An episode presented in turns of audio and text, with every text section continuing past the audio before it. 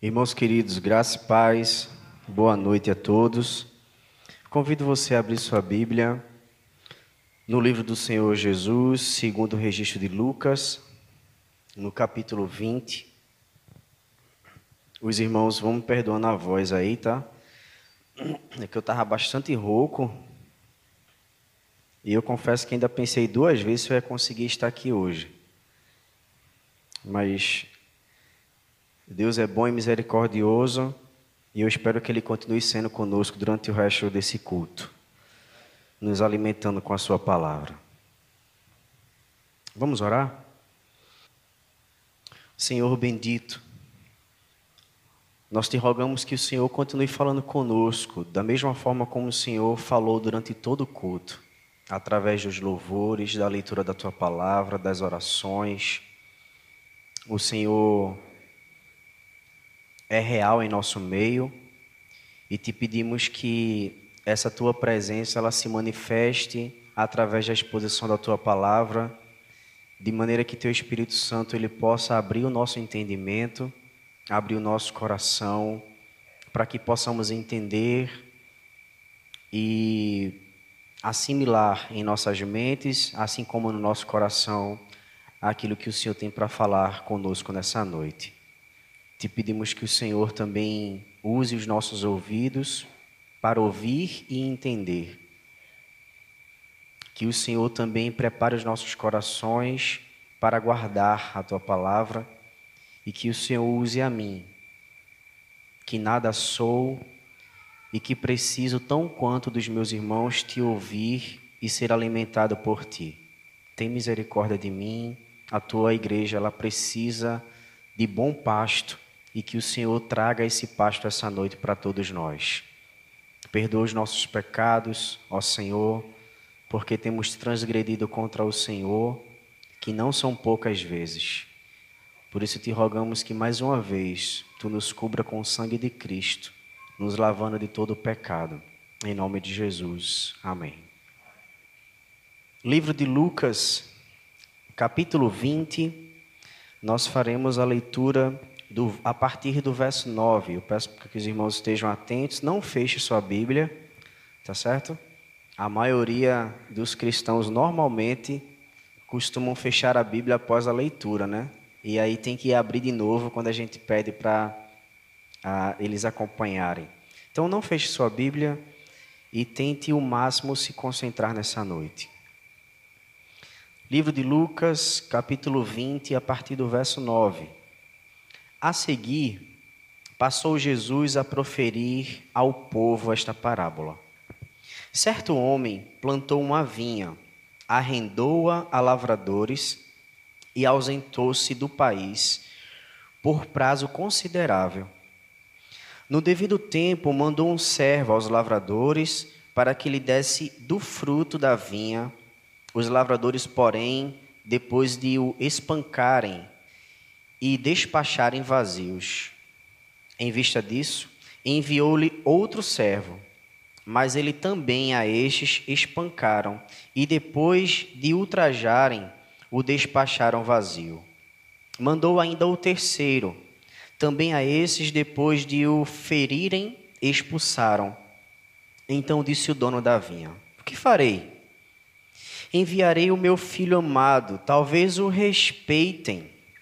Vendo-o, porém, os lavradores arrazoavam entre si, dizendo: Este é o herdeiro, matemo-lo, para que a herança venha a ser nossa. E lançando fora da vinha, o mataram. Que lhe fará, pois, o dono da vinha? Virá, exterminará aqueles lavradores e passará a vinha a outros. Ao ouvirem isso, disseram: Tal não aconteça. Mas Jesus, fitando-os, disse: que quer dizer, pois o que está escrito, a pedra que os construtores rejeitaram, essa veio a ser a principal pedra angular.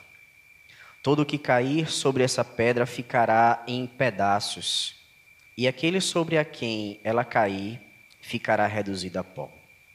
Amém.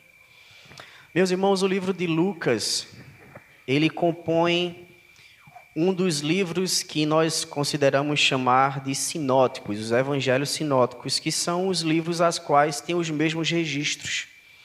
E eu me refiro aos três primeiros, Mateus, Marcos e Lucas. No entanto, Lucas tem um diferencial, ele nos traz algumas informações que esses demais evangelhos sinóticos ele não registra, apesar de neles haver essa mesma parábola. Lucas ele nos traz algumas informações a mais, assim como outros trazem alguns outros detalhes importantes. E eu quero observar com você no decorrer do texto que Marcos, por exemplo, traz uns registros importantes.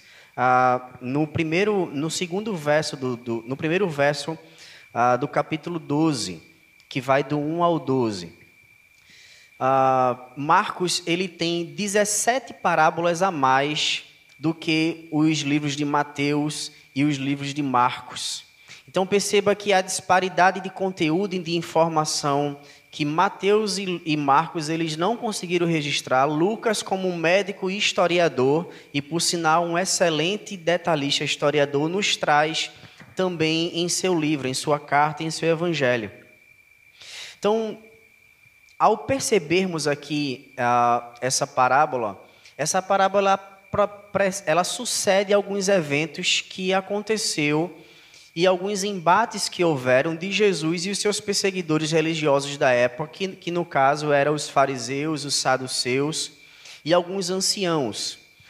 Ah, nos versos anteriores, nós vemos que Jesus ele é deparado naquele evento da purificação do templo, onde havia no templo ali um lugar que era destinado às pregações e ao ensino, havia se tornado um lugar de comércio. Então Jesus, com uma certa ira santa, ele expulsa e quebra e de fato ele chuta o pau das barracas e expulsa todos os vendedores e depois ele se sai.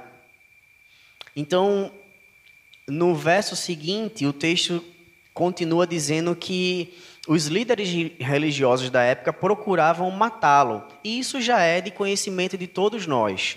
Em todo o Evangelho, nós vamos ver ah, essa perseguição por parte dos fariseus, por parte dos escribas, em busca de pegar Jesus em algum vacilo, em algum tropeço. E muitas vezes colocavam Jesus em situações para que ele ficasse em xeque, como por exemplo a mulher que foi pega em adultério.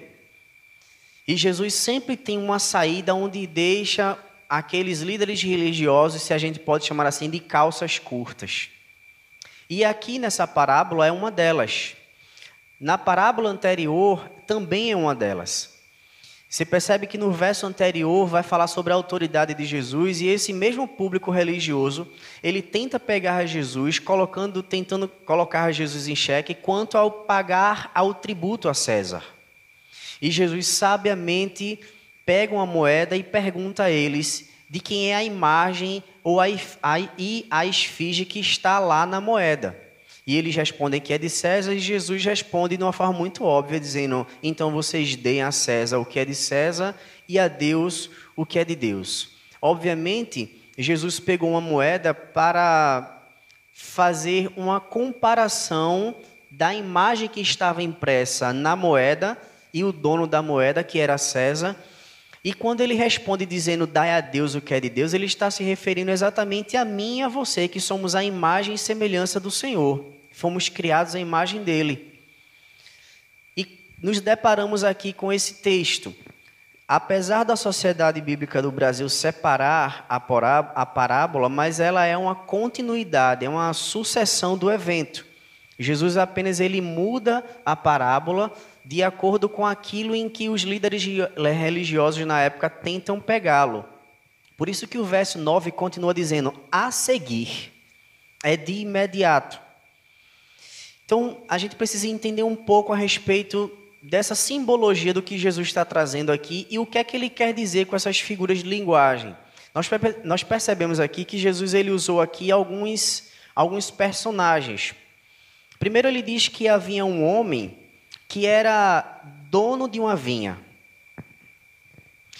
Nós vamos perceber aqui também que além do homem e da vinha, também havia os lavradores. E também havia os servos que foram enviados a esses lavradores para, para buscarem os frutos da vinha. E por último, Jesus menciona aqui o filho do homem, no caso, o dono da vinha, que ele envia e que também tem o mesmo desfecho. Ele é morto, é assassinado por esses lavradores, e no final, a vinha continua em posse, se é que podemos dizer assim, daqueles lavradores. Em Isaías capítulo 5, e aí eu gostaria que você abrisse a sua Bíblia para que possamos ler. O profeta Isaías, no capítulo 5, a partir do verso 1 ao 6, ele vai relatar exatamente a mesma passagem, simbolizando a relação de Deus e o seu povo. E ele vai usar exatamente a mesma figura de uma vinha. A partir do verso 1 ao 6, ele vai dizer: Agora cantarei ao meu amado o cântico do meu amado a respeito da sua vinha. O meu amado teve uma vinha num outeiro fertilíssimo, sachou-a, limpou-a das pedras e plantou de vides. Escolhidas, edificou no meio dela uma torre e também abriu um lagar. Ele esperava que desse boas uvas, mas deu uvas bravas Agora, pois, ó moradores de Jerusalém e homens de Judá, e homens de Judá, julgai vós, peço entre mim e a minha vinha, que mais se podia fazer ainda a minha vinha, que eu lhe não tenho feito? E como esperando eu que desse boas, uvas boas, veio a produzir uvas bravas. Agora, pois, vos farei saber o que pretendo fazer à minha vinha. Tirarei a sua sebe, para que a vinha sirva de pasto. Derribarei o seu muro, para que seja pisada. Torná-la-ei em deserto. Não será poupada, nem sachada, mas crescerão nelas espinhos e abrolhos. As nuvens darei ordem para que não derramem chuva sobre ela. Nós percebemos aqui a mesma figura de linguagem, só que dessa vez, aqui no contexto de Isaías, Isaí, o Senhor está trazendo essa figura de linguagem para mostrar a relação de Deus e o seu povo. Aqui nós percebemos de uma forma muito clara e transparente que o dono dessa vinha, ou o homem que tinha posse da vinha, é o próprio Deus. A vinha é o povo de Israel, como acabamos de ler, aqui no texto de Isaías. Os lavradores a quem foi arrendada a vinha para que eles tomassem conta, é, os governadores, os responsáveis pelo, pelo povo de Israel, os cabeças, esses eram os lavradores. Os servos são os profetas a quem Deus enviou durante toda a trajetória de Israel até o último profeta João Batista. E, obviamente, o Filho é o próprio Senhor Jesus. Uma coisa muito importante para que possamos compreender o contexto dessa parábola é que não era incomum que os donos de propriedades, de plantios, eles fizessem esse arrendamento da sua propriedade. Era muito comum na época que eles contratassem lavradores e deixassem sob a responsabilidade desses lavradores o cultivo, o plantio, a manutenção, a colheita desse plantio.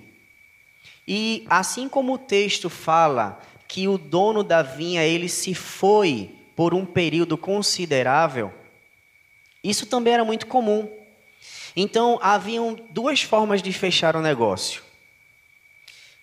Após o dono da propriedade arrendar a sua propriedade, era feito um acordo de que o arrendatário ele desse parte da produção daquilo que foi plantado ou a sua totalidade de tudo que fosse que produzisse a plantação, o arrendatário ele tinha que devolver ao dono da propriedade. No entanto, também não era incomum que pelo fato do arrendatário arcar com todos os custos de manutenção haver uma grande desavença entre o arrendatário e o proprietário do plantio do terreno. Era muito comum haver um embate muito grande. E muitas vezes essa propriedade era tomada na força. Porque era muito comum que eles passassem, o dono passasse três a cinco anos distante, apenas recebendo o que o seu, o que o seu plantio produzia. Então, quem ficava trabalhando, no caso dos lavradores, era considerado meio que o dono do local. No entanto, havia um parênteses muito grande. O dono da propriedade falecendo e ele não tendo herdeiro, automaticamente essa propriedade passaria a ser legalmente por direito ao lavrador que ficou ali trabalhando durante todos esses anos. Mas não é o caso aqui da parábola que Jesus ele fala. Nós percebemos aqui que o dono da propriedade, ele envia o seu filho.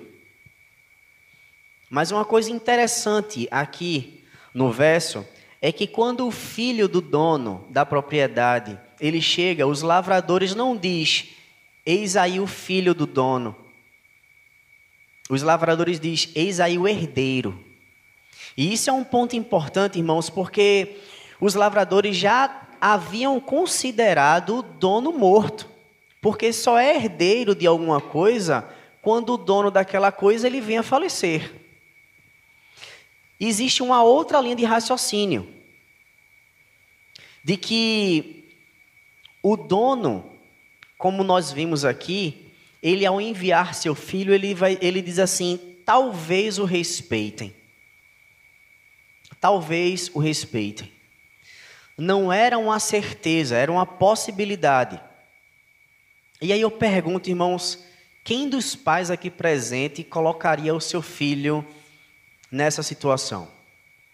Após de você ter enviado servos e esses servos terem sido maltratados, espancados, o texto de Marcos, que nós vamos ver há pouco, uns detalhes que ele traz é que o dono da vinha ele enviou muitos servos. Lucas só registra que ele enviou quatro, três servos e o filho. Mas Lucas ele não registra que houve assassinato aqui, a não ser o assassinato do próprio filho. Mas Marcos ela, ele traz essa informação para nós e eu queria que você acompanhasse comigo. O verso 5 do capítulo 12 ele vai dizer: Ainda outros lhe enviou, ou lhe mandou, e estes mataram. Muitos outros, muitos outros lhe enviou, dos quais escaparam uns e mataram outros. Perceba que não foi poucas as vezes que o dono da vinha tentou reaver aquilo que a sua plantação havia produzido. No verso 1, o Marcos ele também traz um detalhe importante, que o, o dono da vinha, ele não só plantou a vinha, mas perceba que no verso 1 ele vai dizer que ele cercou de uma sebe, ou seja, de uma cerca, construiu um lagar, edificou uma torre e depois ele arrendou aos lavradores. Marcos ele traz algumas informações que vai além de Lucas e isso é muito importante porque mostra o cuidado que o dono da vinha teve com a sua propriedade.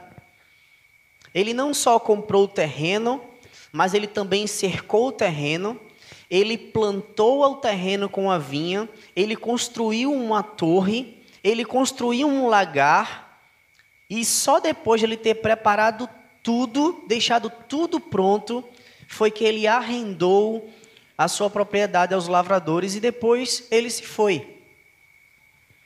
Os versos de 10, agora voltando para o capítulo 20 de Lucas, o verso de 10 a 13, nós vamos ver o registro de que os servos eles estavam indo sendo enviados pelo seu senhor e estavam sendo maltratados, alguns mortos, outros ultrajados.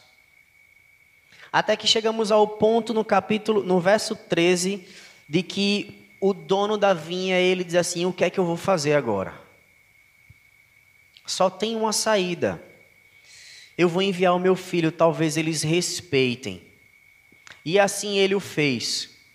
O filho vai, ao ver que aquele a quem havia chegado era o filho, eles conversaram entre si, dizendo assim: Olha, agora quem veio não foi um dos servos, foi o filho dele.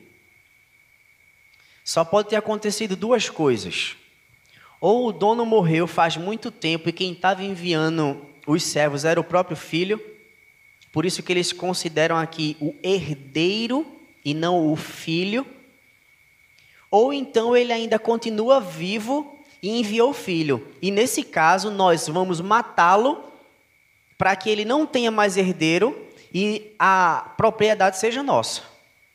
Bom, Lucas não traz, o Senhor Jesus, na realidade, não traz os detalhes da parábola. Mas o que precisamos entender é a intenção de Jesus com a parábola. Então nós vamos ter o cuidado de não entrar no mérito de coisas que o Senhor Jesus ele possivelmente não está querendo falar aqui. Mas só para que a nossa mente abra um pouco e entendamos ah, um pouco do contexto e o porquê havia por parte dos lavradores aquela resistência em não devolver aquilo que era de direito ao dono é para que nós entendamos. Jesus pega algo que era real da época, e isso é muito característico de Jesus. E se tem uma coisa que Jesus ele é excepcional, dentre tantas irmãos, é pegar a realidade do seu dia e transformar em uma parábola. Cristo ele é excepcional.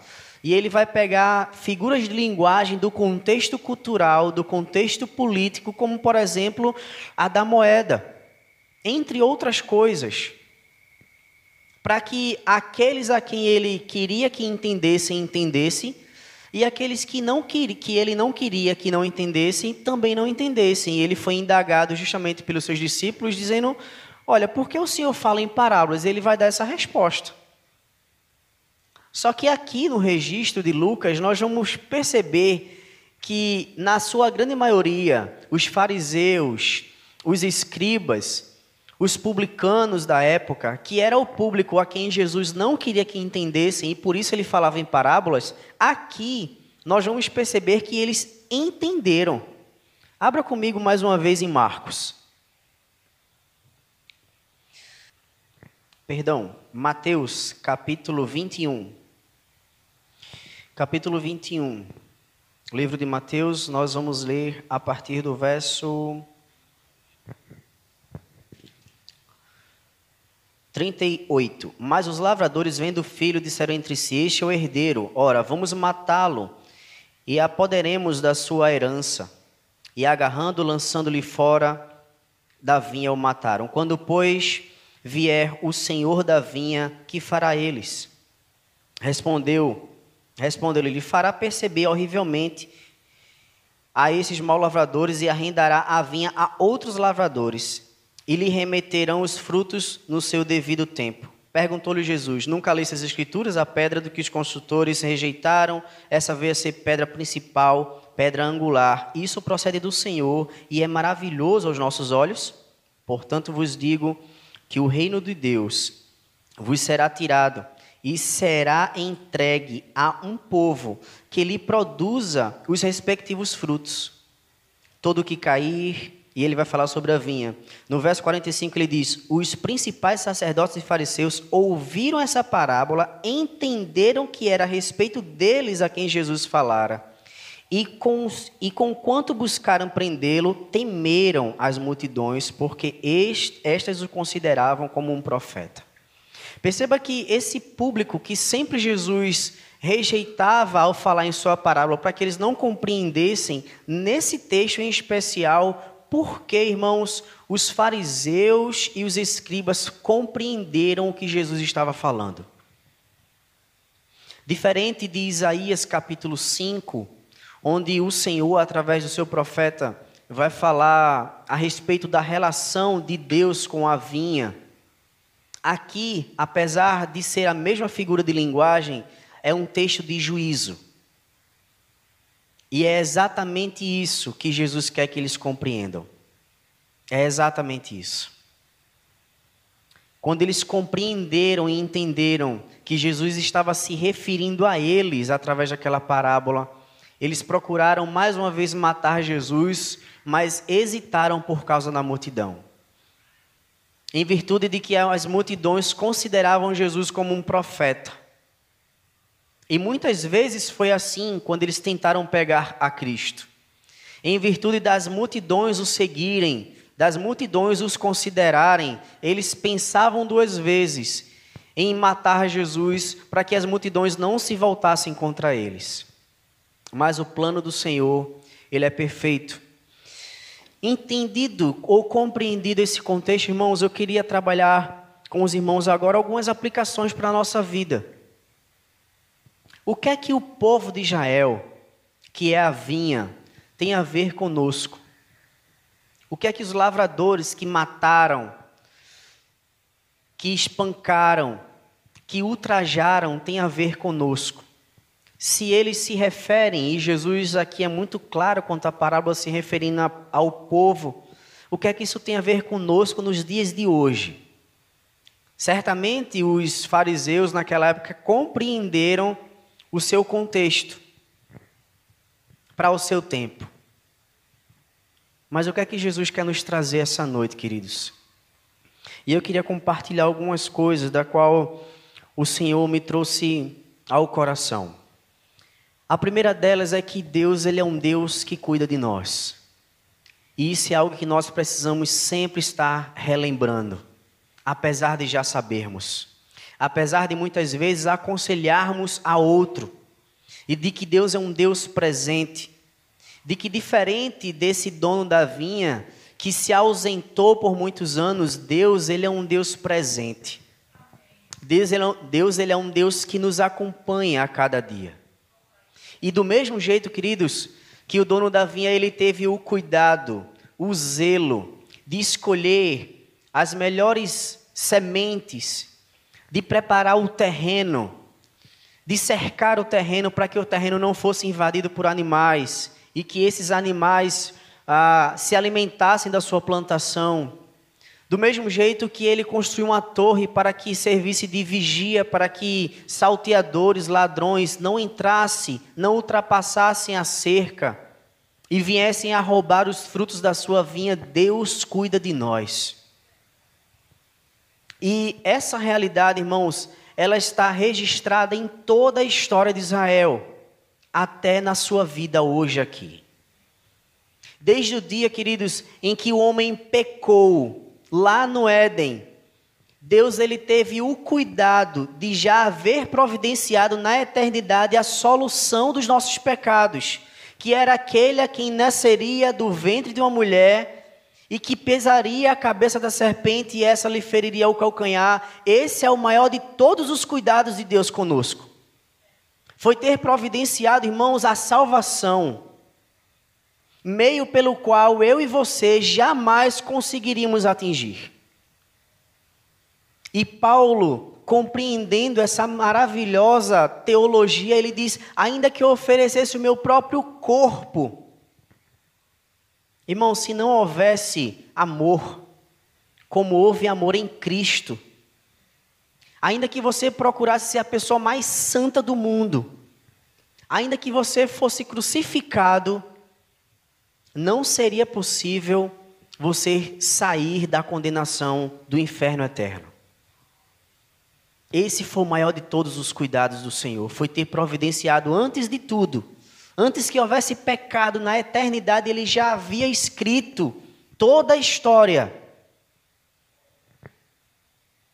Eu costumo dizer, queridos, que pode nos faltar tudo nessa vida.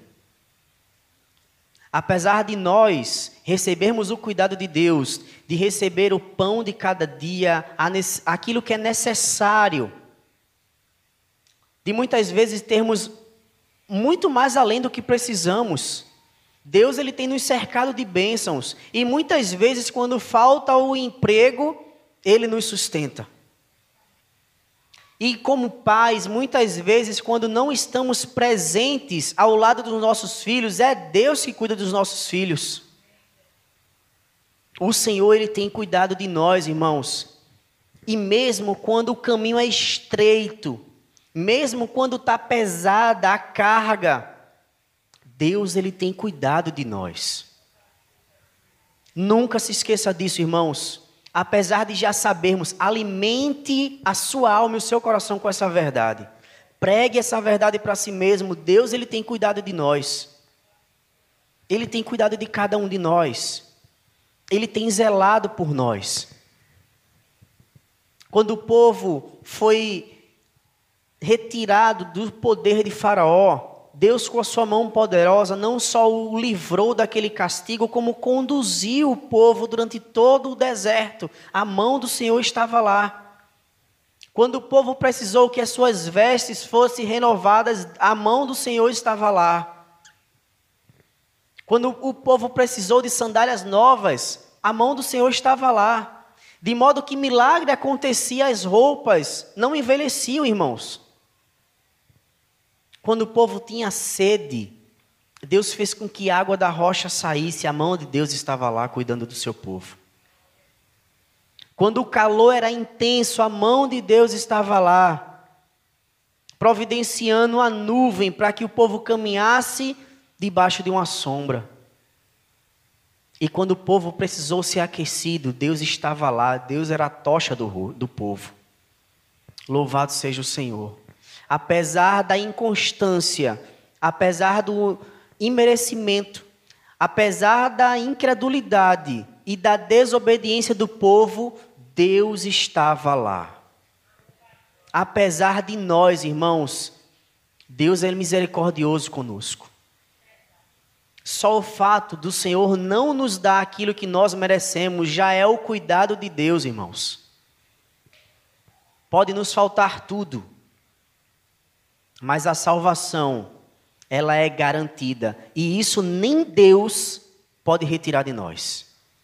Porque está garantido, ele prometeu, o Cristo já veio, já morreu pelos, por aqueles a quem Deus escolheu e entregou na mão do seu filho. Nem o próprio Deus, irmãos, pode retirar a salvação que ele nos deu. Louvado seja o, nosso, o nome do Senhor. Ele pode retirar de nós carro, emprego, ele pode retirar de nós saúde, pode fazer conosco o que ele fez com Jó, mas a salvação ele não voltará atrás. Nós estaremos com ele por toda a eternidade. Louvado seja o nome do Senhor. Esse é o dono da vinha, e a vinha somos nós.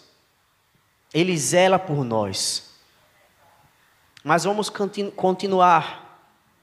Acompanhe comigo que o verso de 10 a 12 Estou agora no livro de Lucas, está certo? Se estava no livro de Mateus, você pode voltar. Nos versos de 10 a 12, nós vemos situações que se repetem. O dono da vinha, ele envia os seus servos para que esses servos tragam o rendimento da sua plantação. Mas não é isso que acontece, como já vimos no texto. Todos os servos que foram enviados Alguns tiveram um desfecho diferente do outro. Uns não voltaram, outros voltaram quebrados, espancados, ultrajados. E esses lavradores somos nós também. Somos aqueles representados, os governadores do povo. Somos aqueles irmãos a quem Deus confiou na mão para que cuidasse da sua vinha. Irmãos, e quantas vezes nós nos identificamos com esses lavradores? De rejeitar a voz do Senhor, de rejeitar a repreensão do Senhor, de rejeitar a orientação do Senhor. E quantas vezes, queridos, Deus quer nos corrigir e nós recusamos a correção do Senhor pela dureza do nosso coração. Perceba que o dono da vinha, ele não, ele não quer a vinha de volta. Ele só quer aquilo que lhe é devido, ele só pediu fruto. Os lavradores, eles iam continuar com a posse, produzindo, tirando a sua parte. Mas eles queriam mais. Eles queriam usurpar aquilo que é direito do, do, do dono da vinha. Coração duro. Coração duro. Eles insistiram em ser intransigentes. Assim como muitas vezes o povo de Israel também insistiu em manter a sua cerviz dura, o seu coração petrificado. Quantas vezes, queridos, Deus disse: Venha, razoemos. Eu perdoarei os seus pecados. Olha, esquece o que vocês fizeram. Esqueçam a desobediência. Esqueçam a sua pecaminosidade e venham aqui vamos conversar. Não há pecado que eu não possa perdoar. Vamos nos sentar aqui. O próprio profeta Isaías, ele sendo usado por Deus, chamando a atenção do povo, mostrando a graça a misericórdia do Senhor. Mas o povo continua de coração duro, irmãos. E meus irmãos, isso não é diferente de nenhum de nós. De nenhum de nós. Você se conhece, eu me conheço.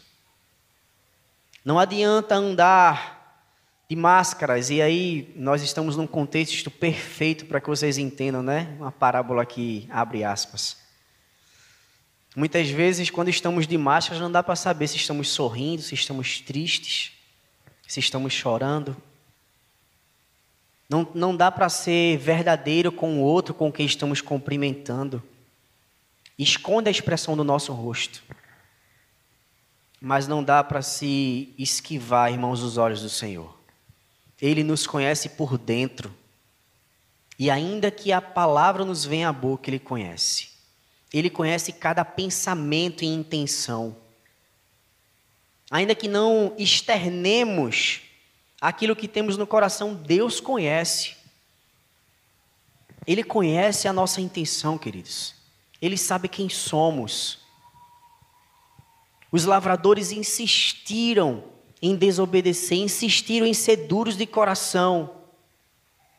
Vez após vez, Deus estava dizendo: Olha, eu estou mandando uma outra oportunidade aqui. E os lavradores rejeitaram. Mandou uma outra oportunidade, estou mandando mais um servo meu. E assim o povo de Israel também fez. Eu queria que você abrisse comigo em Mateus novamente, capítulo 23. Nós faremos a leitura do verso 37 e veja, irmãos, o que o, Senhor Jesus ele vai falar a respeito dessa posição do povo. Jerusalém, Jerusalém, que matas os profetas e apedreja os que te foram enviados. Quantas vezes quis eu reunir os teus filhos como a galinha junta os seus pintinhos debaixo das suas asas, e vós não quisesses. No verso 36 ele diz, no verso 36 ele diz: "Em verdade vos digo que todas essas coisas hão de vir sobre a presente geração." Meus irmãos, é muito claro a, a figura de linguagem que Jesus ele usa nessa parábola e a explicação que ele dá aqui desse texto de Mateus que acabamos de ler em relação à realidade que o povo vivia. Todos os profetas enviados por Deus ao povo eles foram rejeitados, mortos, apedrejados, como acabamos de ler Jesus externando a eles aqui. Nós muitas vezes, irmãos, matamos Jesus novamente quando abrimos mão da sua graça. Quando preferimos pecar contra ele consciente do nosso pecado. O nosso pecado planejado, articulado, que vem ali no nosso coração moendo, moendo, moendo, moendo, até que desce para o coração, como diz Tiago, e assim ele é consumido, se transformando em pecado na sua própria prática. Quantas vezes nós não já incorremos nisso? Olhe para a história da sua vida. Quantos tropeços, assim como eu, você já teve? assim como o povo já teve. Quantas oportunidades, irmãos, Deus ele nos deu. E ele tem dado ainda hoje. Através de uma mensagem que você ouve, através de uma repreensão que você escuta de algum irmão. Deus ele está com os olhos fitos em você, em mim. Nenhuma intenção, irmãos. Eu não estou falando de prática, eu estou falando da intenção do coração, que está sendo arquitetado por nós ainda lá no íntimo, quando ninguém sabe. Deus ele já vem nos repreendendo. E o exemplo maior disso, queridos, é quando Caim, ele estava ainda no seu coração planejando o assassinato do seu irmão. Deus chega para ele e diz assim: Caim, o pecado já está à porta. Não faça isso, domine isso. Mas assim como nós, representados em Caim, ele não ouviu, nós não muitas vezes ouvimos a voz do Senhor. Sem dar, irmãos, muitas vezes a consequência dos nossos atos. E perceba que a consequência dos nossos atos é a coisa menos importante e a qual nós devemos nos importar quando pecamos. O que devemos nos importar na realidade ao pensar em pecar é a glória do Senhor, não as consequências que trará sobre nós. Se seremos disciplinados ou não, meus irmãos, isso pouco importa. A mão do Senhor pesará sobre nós, porque Ele nos ama se Ele nos disciplinar. Mas muitas vezes nós nem pensamos em glória do Senhor. Quando na realidade esse deveria ser o maior alvo, e é o maior alvo das nossas vidas, é glorificar a Deus e gozá-lo para sempre. O pecado já a porta, cumpre a nós dominá-lo. Verso 13, em diante. Então disse o dono da vinha: O que farei? enviarei o meu filho amado. Talvez, talvez, o respeitem. Esse verso mostra, irmãos, a insistência do amor e da paciência de Deus. Como Deus é paciente conosco, irmãos. Como Deus é paciente conosco. Olha, e não há Moisés nesse mundo que supere a paciência do Senhor. Apesar da própria palavra nos dizer que, que Moisés era o homem mais manso da face da terra, irmãos, Moisés não, não amarrava nem as sandálias do Senhor. Deus ele insiste, insiste em nos amar. Ele insiste muitas vezes até em nos corrigir, trazendo algumas orientações. Não faça isso. Não faça isso. Antes que a mão dele pese sobre nós, Deus ele é não só paciente. Se eu disser que Deus é paciente, eu estou sendo infiel. Ele é longânimo e tardio em irar-se. Louvado seja Deus por isso. Estava brincando com, com Daniel na piscina uma vez. Eu estava brincando com ele de quem, de quem passava mais tempo segurando fôlego debaixo d'água. E quando eu estava lendo esse texto, eu me lembrei dessa brincadeira que eu estava fazendo com ele. E eu fiquei pensando na longanimidade e fui buscar a tradução do que, do que essa palavra quer nos trazer. Irmãos, é impressionante. É exatamente essa figura de linguagem. A longanimidade ela começa quando a paciência termina. Sabe uma pessoa que é muito paciente, muito paciente, e que você diz assim, rapaz, eu queria ser como fulano. Ele, é, ele tem muita paciência, é muito calmo, é muito tranquilo. Meus irmãos, quando essa paciência, essa tranquilidade acaba, sabe quando você está sendo importunado, importunado, importunado por uma determinada situação ou pessoa, ou até os pais que tentam a ser paciente com os filhos, diz assim: não faça, olha, não faça, você vai resistindo e vai se consumindo por dentro, e em vez de você dar aquele grito, estourar para tirar aquela angústia do seu coração, senão você infarta, aí você mais uma vez tenta falar direito e senta e conversa e, res, e, res, e, e, e resiste. E quando você, o copo está cheio, que a última gota cai, que ele transborda, aí vai começar a longanimidade. É quando o fôlego acaba, irmãos, que você já está ali há cinco minutos e que você vai desmaiar, e aí, em vez de você subir para respirar, você mergulha mais fundo um pouco mais, você vai mais dois metros para baixo. Essa é a ideia de longanimidade, é o que Deus é conosco. Irmãos, porque se tem, uma, se tem um povo que tira a paciência dele, somos nós. Não é o ímpio. O ímpio ele já está condenado.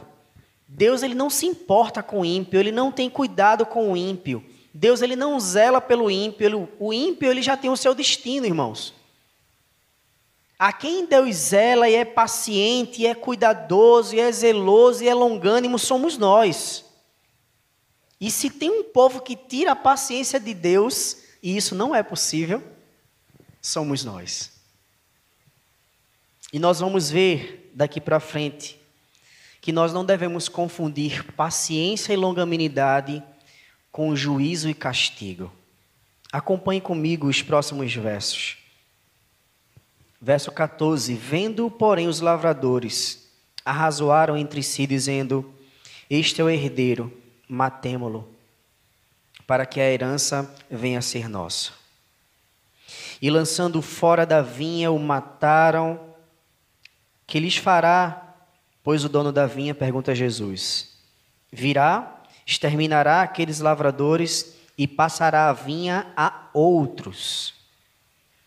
Ao ouvirem isso, disseram: Tal não aconteça.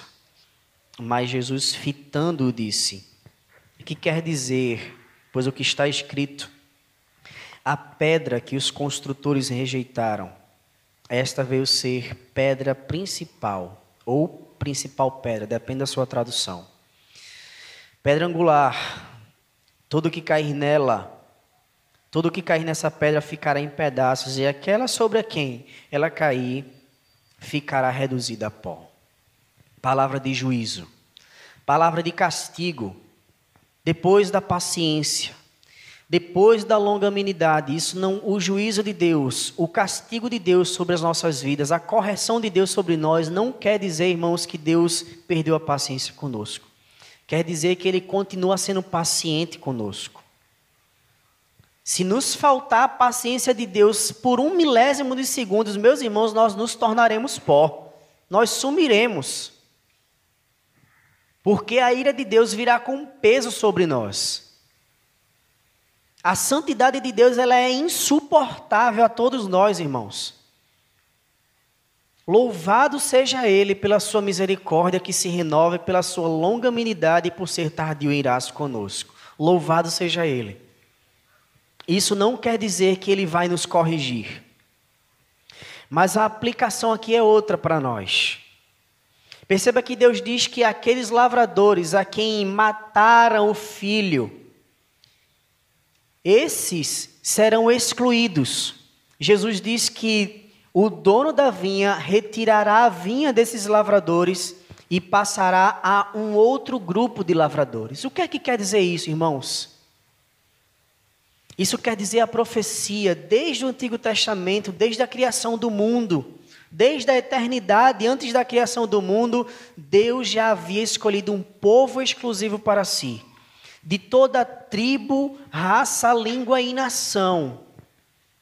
Do contrário daquilo que os judeus achavam ser um povo exclusivo, a quem Deus salvaria apenas os judeus, Paulo vai explicar isso no capítulo 11 em Romanos, dizendo que aqueles que acham que são da descendência de Abraão, na realidade não são. Os que são da descendência de Abraão são aqueles a quem crê em Cristo não do sangue, não da carne, mas da fé. Por isso Deus levantou a Paulo para ser o mensageiro do evangelho aos gentios, aqueles a quem não era povo. Lembra quando o profeta diz assim: chamarei de povo aquele que não é povo? É a esses a quem Jesus está dizendo assim: eu vou tirar a vinha de vocês, eu vou lançar para outros. E eles entenderam e disse: tal não aconteça. De jeito nenhum, isso não pode acontecer, é impossível. Jesus diz: Olha, vocês não lembram do que está escrito? A pedra angular a que Jesus se refere é Ele próprio. É mais uma figura de linguagem. A pedra angular era uma pedra meio que sem forma, que era excluída da construção. Mas eu não sei se vocês já perceberam em algumas construções que é feita de pedra e que ela tem o arco da porta, ou algumas churrasqueiras que é construída sem cimento, a pedra do meio ali é que dá sustentação a toda a estrutura. E perceba que a pedra no meio, ela não é, ela não é simétrica. Ela é justamente cortada e sem forma para que encaixe exatamente no arco ali. É, é ela que vai dar a sustentação. E essa pedra era usada nas construções. Quando, durante a construção, que os, os construtores a rejeitavam, e chegam numa determinada parte da construção que eles percebem que está faltando alguma coisa, eles dizem assim: aquela pedra, vai lá buscar. É ela que sustenta toda a estrutura. Essa pedra é Cristo, irmãos. É Ele que dá sustentação ao seu povo. É Ele que dá salvação. É Ele que garante a nossa eternidade. Porém, aqueles que rejeitam a pedra angular, diz o texto lá do autor de Hebreus, capítulo 10. Vamos para o texto. A partir do verso 26. Porque se vivermos deliberadamente em pecado, depois de termos recebido o pleno conhecimento da verdade, já não há sacrifício pelo pecado. Pelo contrário, certa expectativa horrível de juízo e fogo vingador prestes a consumir os adversários, sem misericórdia, pelo depoimento de duas ou três testemunhas, quem tiver rejeitado a lei de Moisés. De modo, quanto mais severo castigo julgais, vós sereis considerados digno naquele que calcou aos pés do Filho de Deus e profanou o sangue da aliança com o qual foi santificado e ultrajou o Espírito da graça? Ora, nós conhecemos aquele que disse: A mim pertence a vingança, eu retribuirei, e outra vez o Senhor julgará o seu povo. Horrível coisa é cair nas mãos de um Deus vivo. O autor dos Hebreus está falando aqui, irmãos, daquela pessoa que conheceu a Cristo, que experimentou os meios de graça, que partilhou o pão e o vinho, que comungou na presença dos santos dos santos, que habitou na presença dos santos dos santos. E depois de ter conhecido o conhecimento da salvação, rejeitou. E a expressão aqui de calcou é de pisar com o calcanhar.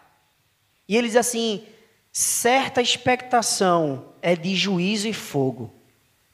Para esses a quem rejeitaram a pedra angular, que é o único meio de graça e salvação, não há mais expectativa de sacrifício, irmãos. Não, o, em outras palavras, o que ele está dizendo é: se você rejeitou a Jesus, não adianta mais nada.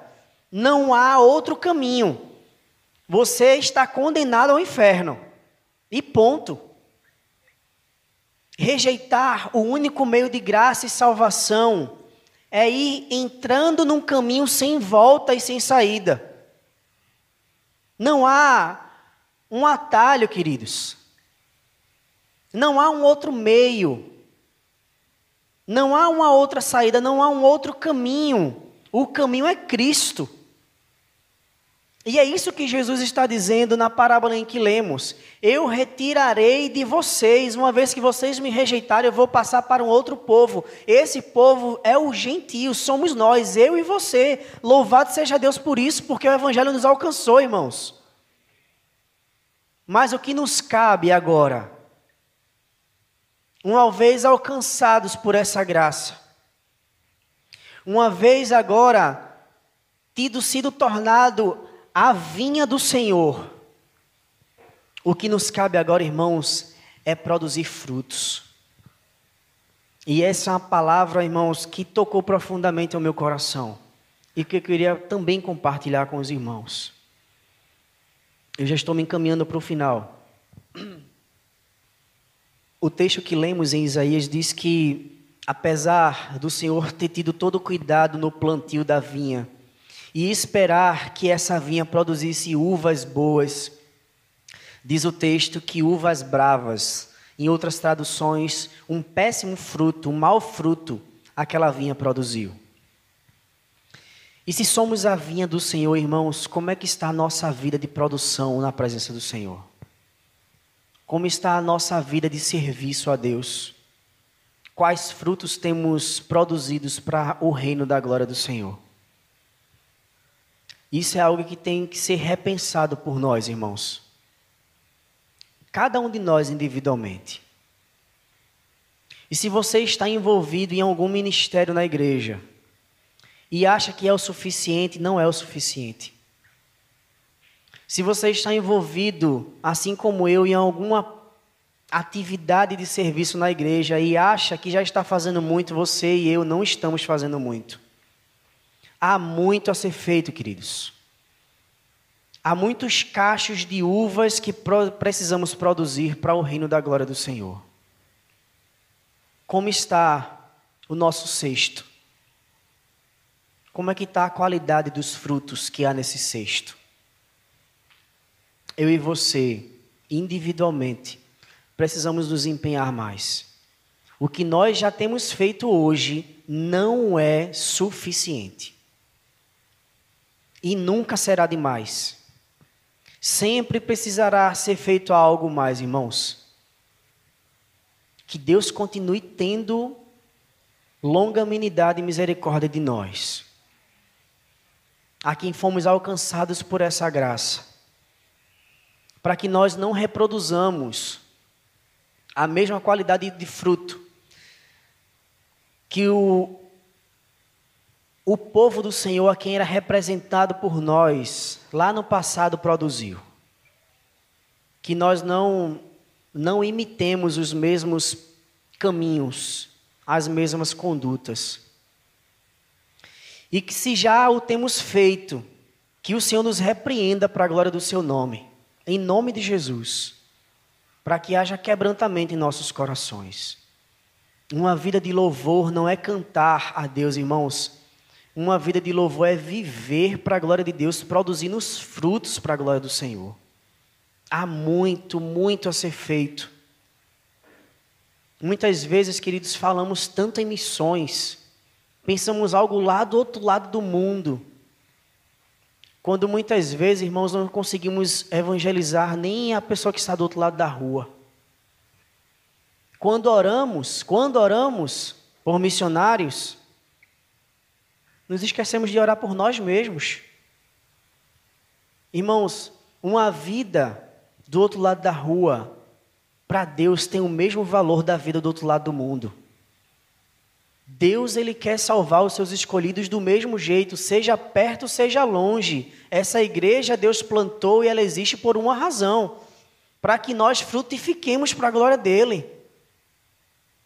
Para que nós sejamos um vinhal repleto de bons frutos para a glória dele aqui em Fragoso. E ele conta com a igreja. Ele conta com o seu plantio o qual ele cuidou. Somos nós. Não é a pessoa que está do seu lado, irmãos. Pense em você. Estava conversando hoje, no momento de oração, com o Leandro e falando a respeito de serviço. Há muito a ser feito aqui na nossa igreja, muito a ser feito. Irmãos, e eu ouço a desculpa de que eu não tenho o dom para isso.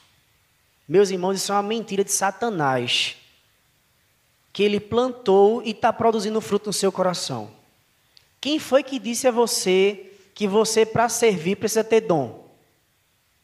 Quem disse a você que para você evangelizar, você precisa ter o dom da evangelização? Quem foi que disse essa mentira a você?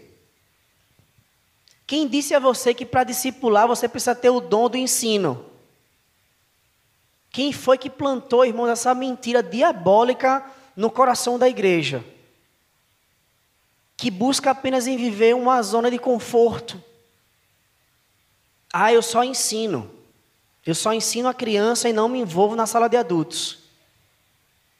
Ah, não, eu só discipulo, não, não, não dá para eu evangelizar, não. Não ir para viagem missionária, não, não sei evangelizar, não, tenho vergonha.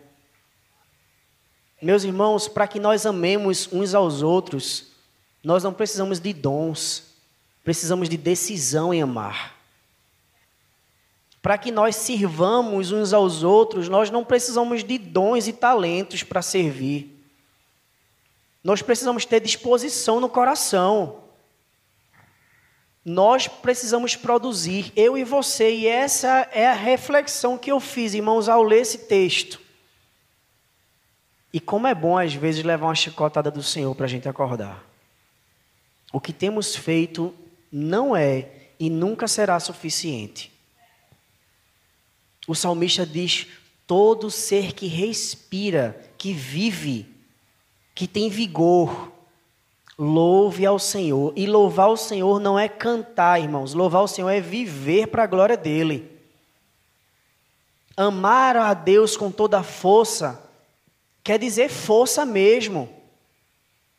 Se você tem força para se levantar, se nós temos vigor físico, use isso que Deus lhe deu para servi-lo. Isso é amar a Deus, irmãos. Que o Senhor ele continue tendo misericórdia de nós. Mas não confunda castigo, correção do Senhor não é falta de misericórdia. Assim como ele falou na parábola que ele castigará aqueles que desobedecem, certamente, irmãos, por nos amar, ele nos corrigirá. A nossa igreja já não tem conversando com o presbítero Severino.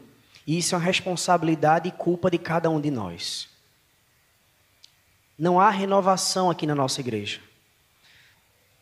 Há muito tempo não há ingressão de novos convertidos na nossa igreja. O que há é cadeiras vazias, inclusive por próprios membros que não vêm. Que ficam em casa com a desculpa de ver o culto na internet e que, na realidade, se você for olhar agora no YouTube, tem talvez duas pessoas assistindo. Coração duro. E o fato de não haver renovação e ingresso de novos convertidos aqui no nosso meio é culpa nossa, que temos sido fracos, aleijados na evangelização. Precisamos encarar de fato, irmãos, a vida. Viver a Cristo não é só vir à igreja de manhã e de noite. Quando vem, isso não é viver para a glória de Deus. Eu queria que você fechasse seus olhos nesse momento para que nós orássemos. Eu quero aproveitar a presença dele aqui e chamar o pastor Reinaldo, que está aqui em nosso meio nessa noite, para nos trazer a bênção apostólica ao final da oração. Pai querido, nós te somos gratos, primeiro pela tua palavra que nos fala ao coração. Te somos gratos, Deus, porque o Senhor fala aquilo que precisamos ouvir e não aquilo que nós gostaríamos de ouvir.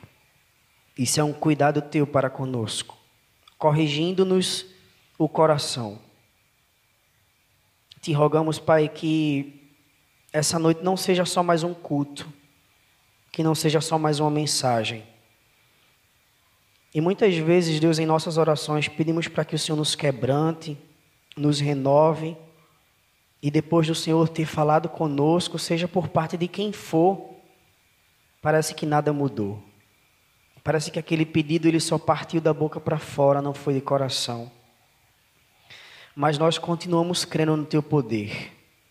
O Senhor pode de fato transformar as nossas vidas e mudar a intenção dos nossos corações. Eu te rogo que definitivamente, Pai, o Senhor nos quebrante de verdade. Nos faça viver um evangelho verdadeiro que é o evangelho que Cristo pregou e nos ensinou, que os apóstolos pregaram e viveram. E não o evangeliquez que muitas vezes temos vivido em nossas vidas nos dias de hoje. A começar de mim, que o Senhor trabalhe na nossa igreja, que o Senhor trabalhe no coração de cada membro, que o Senhor nos torne uma igreja forte, como éramos no começo quando não olhávamos para as nossas limitações e víamos o Senhor fazer milagre em nosso meio. Muitas vezes sem mão de obra e muitas vezes sem recursos, o Senhor plantou a tua igreja aqui em Fragoso. Apesar de nós, mas éramos fortes, éramos alegres em te servir, tínhamos entusiasmo no teu reino e pela frieza e dureza do nosso coração, Isso foi se perdendo ao longo dos anos. Te pedimos que o Senhor renove a nossa vida em nome de Jesus. Não importa a idade, não importa a condição física, aqueles que ainda respiram, que eles te louvem para a glória do teu nome. É o que nós te rogamos em nome de Cristo. Amém.